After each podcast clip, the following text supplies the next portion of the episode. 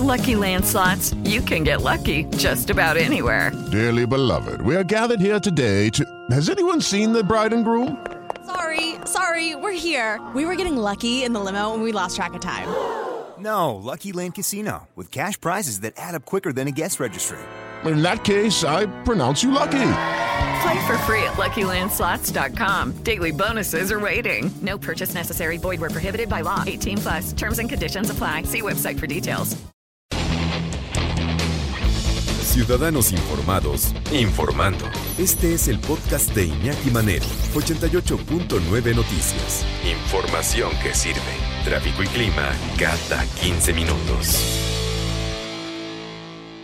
Y ahora que se han eh, cumplido un poquito ya más de 500 años de la, de la rendición de, de Tenochtitlan, eh, han aparecido muchas obras, entre ellas de mis favoritas, y lo digo no porque la, la tengamos ahorita ya aquí en, en, contacto con una de las más eh, feroces investigadoras sobre el, sobre el mundo prehispánico ¿no? y sobre este, este choque cultural entre Europa y, y, lo que hoy es México, finalmente, el mundo prehispánico, eh, Mesoamérica. Además de novelista, porque además su inquietud la lleva por la novela negra y por la ciencia ficción, y una muy querida amiga, Sofía Guadarrama Collado, hoy, hoy nos trae Todos los caminos llevan a Tenochtitlan. ¿Cómo estás, Sofía? Qué gusto saludarte. ¿Qué tal? Buenos días, Iñaki. ¿Cómo estás? Bien, bueno, y este es el tomo uno, ¿cierto? Sí, es el tomo uno, es efectivamente de esta serie que muy probablemente termine siendo de cuatro tomos porque es muchísima la información. Creo que ya tuviste la oportunidad de ver el libro. Sí. Entonces ya viste que, que es muy, muy, muy, cargada la información. Y eso, que este libro, la, la, mitad es nada más un pequeño prólogo sobre las zonas arqueológicas, que no, el libro no sobre las zonas arqueológicas, uh -huh. eh, pero trae un prólogo de, de casi 300 páginas de, de, pues de, sobre todas las, no todas, pero sí las más importantes o las más famosas, las más conocidas, por decirlo de alguna manera, porque también hay muchas que son importantes, fueron importantes, pero no las conocemos porque no hay mucha información, o sea, no quiere decir que no hayan sido importantes. Pero sí, fíjate, cuando estaba revisando el libro, porque no lo, no lo, he, no lo he leído ya a conciencia, pero lo, lo prometo que lo voy a hacer, eh, me llegaba la reflexión de repente, de repente ha habido una queja histórica de que pues no hay mucha información, sobre todo para, para el lector eh, que no está muy versado en temas de arqueología, de historia y demás, ¿no? Para, el, para la persona, el, el hombre de la calle, el hombre y la mujer de la calle. Eh, en donde nada más se nos muestra las versiones de Bernal y las versiones de, eh, ya después eh, Miguel León Portilla con la, visión de los vencidos y demás, y algunas bibliografías que, que, a lo mejor no investigamos, nada más nos quedamos con lo que ya está publicado. Pero aquí tú nos muestras toneladas y toneladas de información que de repente nos quedamos, nos quedamos los legos en la materia, los que pues, leemos por gusto y por placer, pero no somos ni historiadores, ni arqueólogos, ni nada. Nos quedamos con muy poquitas versiones pero, pero Sofía nos, eh, nos, asombra porque de repente en estos, en estos tomos, en este primero, que nos dice que apenas sí es una breve introducción y todo lo que viene, de cuántas fuentes habrá bebido. Y, y es, es, la capacidad de, organizar. ¿Por dónde empezar a contar una historia así, Sofía? Ah, bueno, pues empezamos por las fuentes primarias.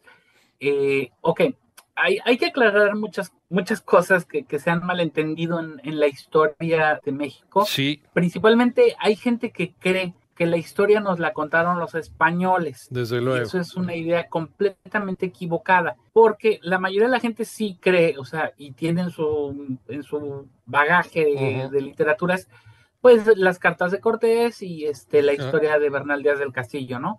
Y como que con eso se quedaron, eso les dijeron en la primaria y ya. Eh, y bueno, y, y, el, y, todo lo de lo de Fray Bernardino de Sagún. Sí. Entonces se quedó esa idea de que la historia nos la contaron eh, los españoles y que y entonces hay, hay muchos eh, pues creyentes de, de, de, estas personas. Hay gente que, que odia todo lo español. Precisamente entonces, por esto. Este, por esta presentación. Por esto. Sí, exactamente. Y entonces eh, alegan que pues todo esto es mentira, que estos son inventos de los españoles y bla, bla, bla, ¿no? Y de ahí pues han partido con que pues no hubo sacrificios humanos, uh -huh. que no comían carne, uh -huh. que no tenían dioses, que bla, bla, bla. O sea, se han inventado un Edén que nunca existió y ese es creo que el principal problema de nuestra historia moderna, de nuestra de nuestro conocimiento actual de la historia prehispánica. Sí. O sea, eh, que hay gente que desafortunadamente que no sabe que se ha metido en la historia. No estoy hablando de los historiadores que conocemos. No, no, no. O sea, gente, gente en redes sociales que se han vuelto famosillos ahí eh, y de repente ya, Ya este, opinan. hasta los asumen. ¿Mandé? Ya opinan, ¿no? O sea, No, han deja abierto tú, un libro y ya opinan, sí. Ajá. ya los tienen como, como historiadores, en, incluso en algunos medios de comunicación ya los tienen, porque pues son famosos en Twitter o en Facebook, o en, ya porque este, pues medio le leen un poquito ahí ya.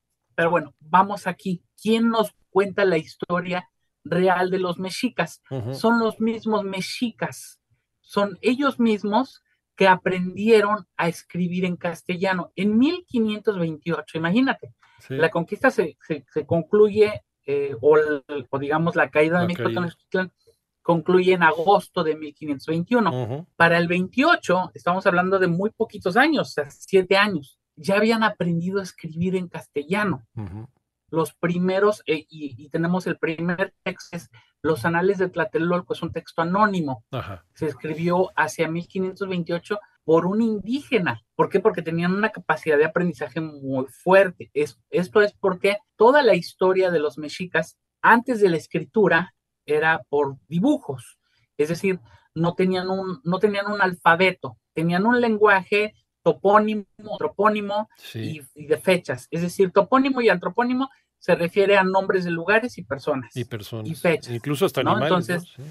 ¿Perdón? Y hasta animales también, ¿no? Animales, pero en realidad eso es lo que le, le llaman los códices Ah, prehispánicos, ¿no?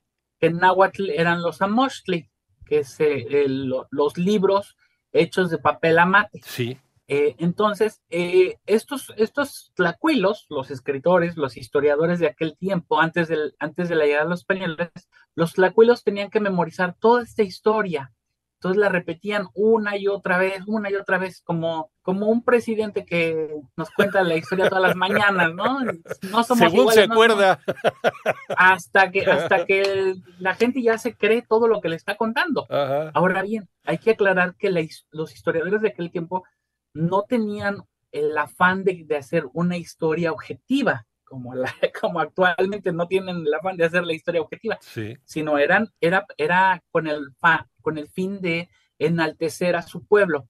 Es decir, los mexicas escribían su historia para enaltecer a los mexicas. Pues, eso, Ah. todos teníamos un sesgo, todos tenemos un sesgo político, ¿no? A la hora de contar las cosas. Pero eh, entonces era mucho más marcado. Ah, Ok. O sea, Ajá. bueno, como ahora. bueno, pero entonces, por ejemplo, los mexicas, eh, si tú lees a Hernando de Alvarado Tesosomo, tú lees una historia que solamente habla de, de- de todo lo bonito que hicieron los mexicas, ¿no? Toda la, la gloria de los mexicas. Pero si tú lees a Fernando de Alba Ixtlilxóchitl, lees toda la información sobre Nezahualcóyotl. Si lees a Chimalpain, lees toda la información sobre los, los gobernantes de Chalco y así sucesivamente con los anales tepanecas, los anales de Tlatelolco, los anales de Cuautitlán. Todos estos libros y, y muchos otros textos más que han sido encontrados, a veces una sola hoja, a veces eh, 15, 20 folios anónimos que se han ido recopilando, fueron escritos por descendientes de los mexicas o de los, de los tlatoanis, Ujú. los tlatoque de aquel tiempo, que se fueron eh, volviendo al, por, por obligación, porque era, era eso o, o morir, ¿no? Entonces se tenían que hacer eh, al- a, la, al- a la religión católica, tenían que olvidar o por lo menos fingir que ya no, no practicaban la religión eh, prehispánica Sí. Ajá. eh, tenían que aprender castellano. Muchos de ellos eh, aprendieron a, a escribir y hablar castellano en lo que te digo en ocho años, que eso es muy común. O sea, si tú te vas a vivir a, a Francia, te aseguro que en dos años ya hablas francés. Sí, no, por sobrevivencia, ¿no? Empiezas a hablarlo a las, al mes, ¿no? Ya, ya te empiezas a defender, ¿no? Sí, A mí me pasó, a mí, Sí. yo, a mí me llevaron de inmigrante a Estados Unidos Sí. a los 12 años sí, y a los 13 años yo ya hablaba, yo ya hablaba inglés, no, no perfectamente, pero ya lo hablaba bien. sí, sí, andabas ahí en, en Sí. Texas, ¿no? Texas. Entonces, este, esto es lo que pasa. Imagínate, en, do- en 1528 ya teníamos el primer texto náhuatl escrito con, con, con el alfabeto latino. Entonces, estos libros son los que se han ido perdiendo. Los puedes encontrar muchas veces en las librerías, pero ¿qué pasa?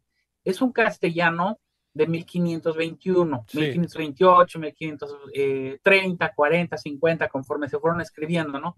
Se escribieron entre en el 28 y en 1600, más o menos. y es un castellano difícil de entender. Entonces tú puedes ir a comprar ese libro y el problema es que te vas a dormir. Justamente lo que, lo que eh, pretendo hacer con estos tres libros, simplificar la historia, eh, porque mira, otro, otro detalle que yo me encontré cuando, cuando yo comencé a, a leer la historia hace 23 años, 22 años, sí. que me, me, me, empezó a apasionar todo esto, yo buscaba libros en, en librerías, valga la redundancia, pero no se venden en panaderías, este, pero yo buscaba libros y, este, y no había mucho. Y entonces luego te encontrabas eh, libritos así como que escritos al, de manera express, ¿no? De 200 páginas. Hay historia de los mexicas en, en tres pasos, ¿no? Casi, casi sí, sí. como libro de autoayuda, ¿no? y, este, y dices, bueno, sí, le aprendo, le entiendo, pero llega un momento en el que ya te quedas con sed, con hambre de más. Entonces esos libritos, pues digamos, te sirven como para para la primaria, para la secundaria, ¿no? Para ir arrancando. Pero ya cuando verdaderamente quieres conocer la historia de México, no hay. Y lo que hay, te lo tienes que ir a buscar a los libros de viejo. Eh, por ejemplo, híjole, vamos a mencionar, por ejemplo, la obra de la crónica Mexicayotl de Hernando de Alvarado de Somo. Sí. No lo encuentras, no, no lo encuentras tan fácilmente. Por ejemplo, a mí me vendieron una obra de Fray Diego Durán uh -huh. en dos mil pesos en internet, porque yo la necesitaba, o sea, yo necesitaba tenerlo el físico, el, el, los, los, dos tomos, ¿no? Uh -huh. Para lo que me dedico es, es una inversión muy barata, sí. pero la mayoría de la gente eh, no estaría dispuesta a pagar dos mil pesos por dos tomos, por dos libros, ¿no? Dos libros antiguos. Son libros de porrúa, pero que se vendieron hace 50 años. Eh, cuando, cuando Porrúa invertía mucho en estos libros de historia, sí. que poco a poco los ha ido abandonando también porque la gente no los compra. Uh -huh. Antes te los vendían hasta en, en tapadura, ¿no? Aún así, estos libros son muy difíciles de entender, insisto, no, por, no porque sean eh, hechos con intención de que no los entiendas, sino por el español, el castellano de 1550, uh -huh. eh, porque es, era escrito por personas que apenas estaban aprendiendo castellano, Así su es. lengua na, na, na, eh, de nacimiento era el náhuatl, náhuatl, y aparte no había reglas de gramáticas. Entonces hay, hay, hay párrafos así enormes, así de una página que puedes así leerla y no entender nada. Entonces yo dije, es que, ¿cómo, cómo queremos que la gente pueda aprender la historia desde sus fuentes primarias y no desde un segundo o un tercer, una tercera versión, porque generalmente es lo que tenemos.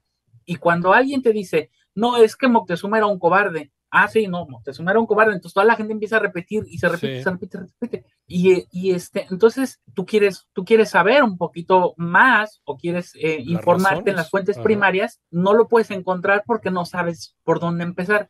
Entonces, lo que yo hice en este libro fue reunir a todas las fuentes primarias, Hernando de Alvarado de Somoc, Fernando de Alves Clichochitl, Domingo Chimalpain, los anales de Tlatelolco, de Coquitlán, los, los anales tepanecas y muchas fuentes más. Las traduje, es una traducción, porque no es una, yo le llamo una antología, sí. pero es una antología, digamos, traducida, simplificada, explicada al castellano moderno. Es decir, vamos a ver primer capítulo, ¿no? Eh, el primer Tlatoani de México Tenochtitlan. Hay muchas versiones. Por ejemplo, Fernando de Alves te dice que Acamapixtli era nieto del fundador de los, del pueblo chichimeca. Eh, entonces, él, él, rompe completamente con la, con la versión de, de, de, los mexicas que venían de Aztlán y que llegaron de peregrinar después de 200 años.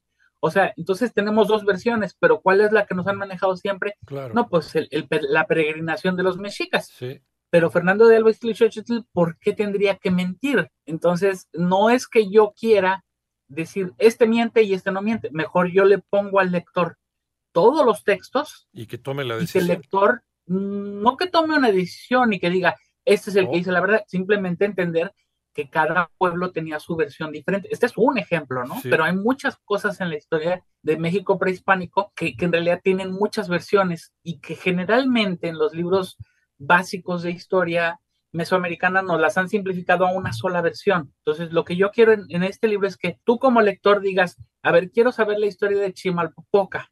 En realidad, lo mataron los mexicas, lo mataron los tepanecas, fue un suicidio, porque hay varias versiones sobre la muerte de Chimalpopoca. Entonces, tú vas a poder leer en este libro esas, todas esas versiones y decidir cuál le quieres creer. O no tienes por qué creer ninguna de las versiones, simplemente comprender que no, no hay una verdad absoluta. Y para comprender la historia, pues eh, definitivamente tenemos que entender las motivaciones que tenía cada pueblo para contar esa versión, su versión, ahora sí que su verdad de la historia. No es lo mismo, no es lo mismo la historia de la dominación mexica por parte de los mexicas que de los tlaxcaltecas, por ejemplo, ¿no? Ellos pueden tener otros datos, ¿no? Finalmente. Sí, exactamente. De hecho, los tlaxcaltecas también, eh, también te dan otra versión, ¿no? Sí. Entonces, que también está incluida en este libro. Entonces, este, digo, e, esa es la idea, que el lector pueda hacer su propio juicio, pero en una versión mm, más básica y por supuesto el libro tiene todas las explicaciones eh, posibles. Sí. Porque, porque de repente se incluye una palabra en náhuatl, ¿no? Entonces estás leyendo y hay esta palabra que, significa, no, ya no la entendí, mejor le cierro. Entonces la idea es que, ah, no, luego inmediatamente te encuentres con la explicación y puedas continuar tu lectura. Sí, porque además Sofía es muy generosa, no solamente en, los datos, en, las notas de pie de página, desde luego también, y en dónde puedes encontrar la información o de dónde sacó la, la información sobre lo que está escribiendo. Todos los caminos llevan a Tenochtitlan de Sofía Guadarrama Collado.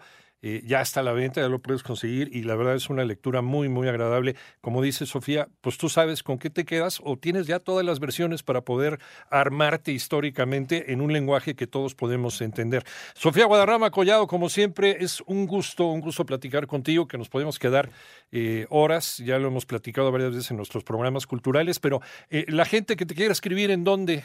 Que te quiera contactar. Me pueden encontrar en Facebook como Sofía Guadarrama Collado o en Twitter Sofía Guadarrama C. Ahí está. Muchas gracias, Sofía. Qué gusto saludarte nuevamente. Muchas gracias a ti. Te mando un abrazo.